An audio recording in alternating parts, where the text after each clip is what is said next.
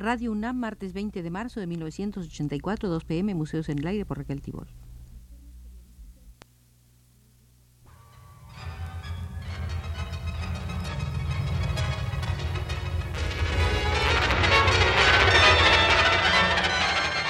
Museos en el Aire.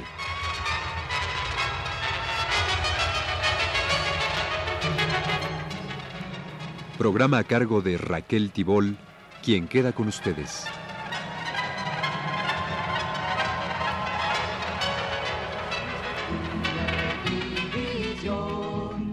hin zur Küste dieser weißen, heiß umstrittenen Bastion. Hin zur Küste dieser A los fieles visitadores de museos, debo decirles que esta es la tercera visita al Museo de la Revolución Francesa. Hoy comenzaremos observando algo sobre arquitectura. Haremos un repaso de la situación de las artes plásticas en general durante la Revolución y después nos detendremos en algunas cuestiones más amplias de la gran convulsión histórica. Durante el desarrollo de los acontecimientos revolucionarios, no hubo mucho tiempo para edificar. Los arquitectos franceses, formados en su mayoría en el estudio de la tradición clásica, hicieron pocos esfuerzos por utilizar las fórmulas académicas en ese final del siglo XVIII. Pero la insuficiencia de sus medios y las modificaciones introducidas en la técnica por el nuevo uso del esqueleto de metal impidió que la arquitectura hallase un estilo nacional correspondiente al surgimiento de una nueva clase social. Ya para comienzos del siglo XIX, la arquitectura se mantuvo fríamente arqueológica, pero no puede medirse por medio de la arquitectura el alcance de ese fermento muy activo que fue la revolución. La elevación del nivel social de los artistas, la creación de museos, el desarrollo y la democratización de la educación, la libertad para exhibir y toda una gama de estímulos transformaron poderosamente las condiciones de vida del artista, reorientando las preocupaciones artísticas y posibilitando el estudio técnico que enriqueció el siglo XIX. Además, el gusto público, adaptado a las nuevas condiciones económicas, halló en las revelaciones de los museos los medios para formar una cultura cada vez más rica. Grandes fueron los efectos de la Revolución Francesa sobre la evolución de las artes, y este es un mérito que no debe soslayarse, porque la Revolución no tuvo tiempo ni facilidades para desarrollarlos. Entre 1789 y 1793 hubo un gran fervor cultural. Los revolucionarios franceses supieron ver en el arte un medio de equilibrio dentro del conjunto social. Von Blut wie unsere Fahne, war das Zeug doch treu dem Schwur. Stürmten wir die Eskadronen, Partisanen vom. Maurice Torres señalaba que para un sector de la burguesía francesa, 1789 fue una necesidad y una dádiva. Pero en primer lugar consideraban que la revolución de 1789 resolvió definitivamente todos los problemas y en segundo lugar que los días más grandes de la revolución, sus manifestaciones de audacia revolucionaria extrema y de energía, constituyen excesos que deben ser deplorados cuando no condenados. Los ideólogos de esa burguesía quisieron elevar las relaciones de la producción de la sociedad capitalista al rango de categorías eternas. Proclaman como verdades eternas principios y argumentos que expresan el predominio económico y político de la burguesía. Quienes esto arguyen, olvidan que los feudales, la aristocracia y la clerecía, con el rey a su cabeza, que fueron privados de sus derechos y privilegios por la revolución, creían igualmente o pretendían creer en la eterna verdad de su dominación sobre el pueblo. Pero la tierra no deja de rotar. Los historiadores de la burguesía ven en el jacobinismo una caída. Los historiadores no burgueses y revolucionarios consideran el jacobinismo como la más grande expresión de una clase oprimida en su lucha por la emancipación. Los jacobinos le dieron a Francia el mejor modelo de una revolución democrática. Rechazaron de manera ejemplar la coalición de monarcas constituida contra la República. Existen algunos filósofos, algunos pensadores sociales, que ensalzan lo que llaman el 89 económico.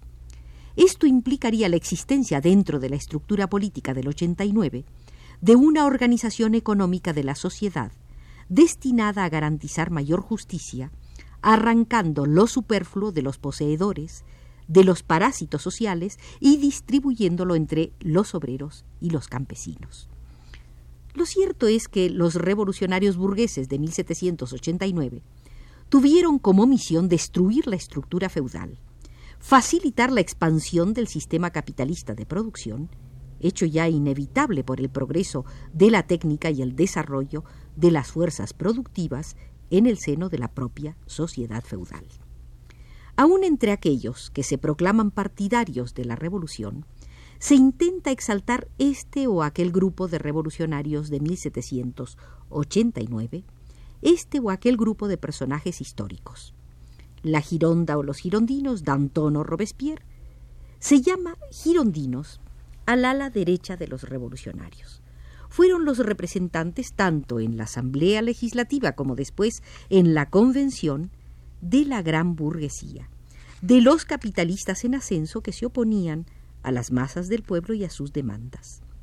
Derivaron su nombre del hecho de proceder sus principales y representativos diputados del departamento de la Gironda.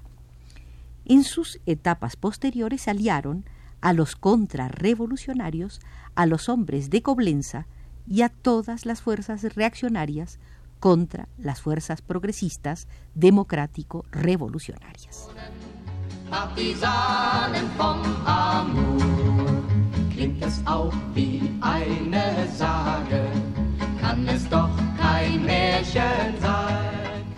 Jacobinos fueron los representantes de la pequeña burguesía y el campesinado, y se inclinaron a apoyar las demandas de las grandes masas populares. La base de su política y las fuerzas que los apoyaron se reunieron en el Club de los Jacobinos. En la época de la Convención y posteriormente se les llamó también la montaña, y los montañeses porque se sentaban en el lugar más alto de la Convención. En el centro, constituido por diputados sin vinculación con ambos extremos, recibió el nombre de El Pantano. Durante los meses de julio y agosto de 1793, en la época de los grandes peligros internos y externos, los jacobinos denunciaron la existencia de un grupo de comerciantes que trataba de tomar el poder para especular a sus anchas y poco después fue denunciado desde la tribuna de la Convención. Se añadió que estos hombres de negocios, que penetraban en todos los comités y en todas partes en donde había poder que ejercer o una ganancia por obtener, no sólo tenían en mente hacerse una fortuna, sino también recibían inspiración de los agentes extranjeros que se preparaban para restablecer la monarquía. Los enemigos de la revolución esparcían su red de corrupción y de provocación. El banquero Perregó, a quien más tarde Bonaparte hizo senador, comandante de la Legión de Honor y regente del Banco de Francia, aseguró la vinculación entre el gobierno inglés y aquellos a quienes se les llamaba pourris, podridos. Se mencionaban los nombres de los podridos parlamentarios en contacto con agentes extranjeros. Su actividad criminal pronto se hizo de conocimiento común entre el pueblo y llevó a los culpables ante los tribunales. Las mujeres desempeñaron un papel muy importante en la corrupción y en las conspiraciones que sufrió la Primera República. El ex abad de Espagnac, amante de la que fue condesa de Beauforte, tenía como protector un revendedor de acciones, el diputado Julien de Toulouse. El ex fraile Chabot que se había hecho diputado, tomó por esposa a la hermana de los hermanos Frey, banqueros austríacos y excontratistas del emperador José II, quienes, con el conocimiento de los podridos, se habían hecho contratistas y banqueros de la República. El diputado Bazir, un amigo de Chabot y amante de la baronesa Palm de Aelders, una aventurera que recibía pensión del gobierno holandés, también figuró entre los corrompidos. Courtois, diputado de l'Aube, quien abasteció de carne al ejército sin cumplir los términos del contrato, mantuvo una relación muy estrecha con la duquesa de Choiseul.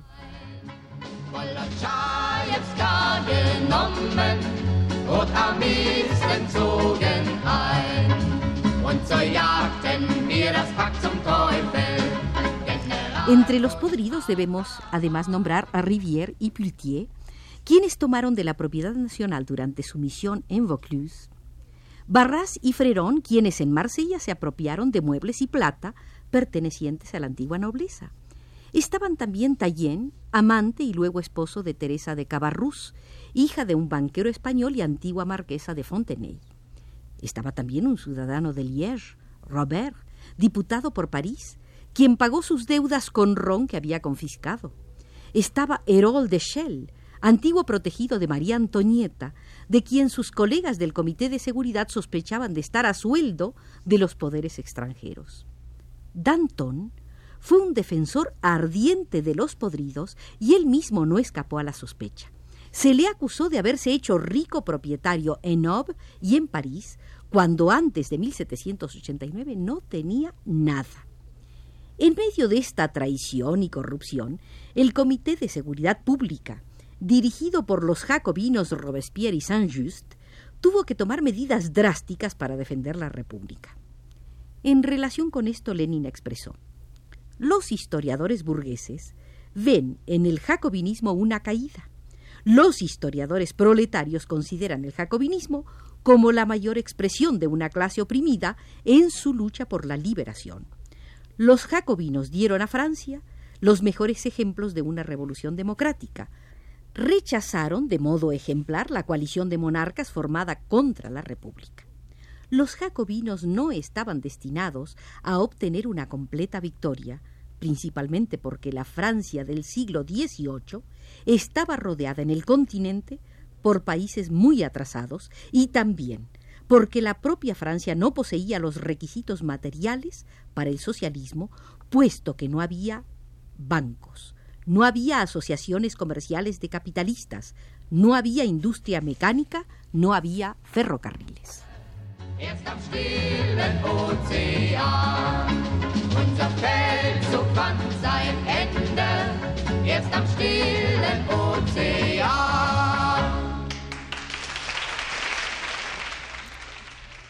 Terminemos nuestra visita al Museo de la Revolución Francesa con breve apunte la destrucción del feudalismo por la Revolución Francesa y el advenimiento del régimen burgués fue posible solamente con la cooperación de las masas populares. La Revolución Francesa fue una revolución que resultó victoriosa porque puso en movimiento contra el feudalismo a enormes masas populares. Las masas tomaron una parte decisiva en la lucha y los hombres más progresistas, más conscientes de la revolución, hallaron su apoyo entre las masas.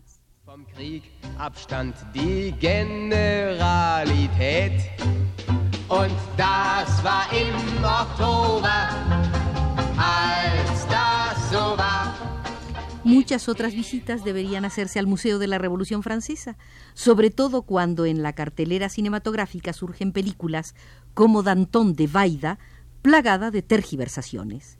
Pero aquí y ahora desde los controles, Arturo Garro nos señala que nuestro recorrido se ha terminado.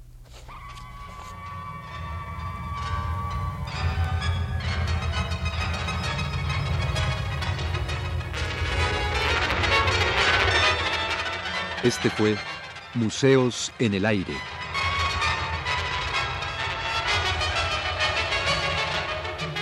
El programa de Raquel Tibol que se transmite todos los martes a las 14 horas.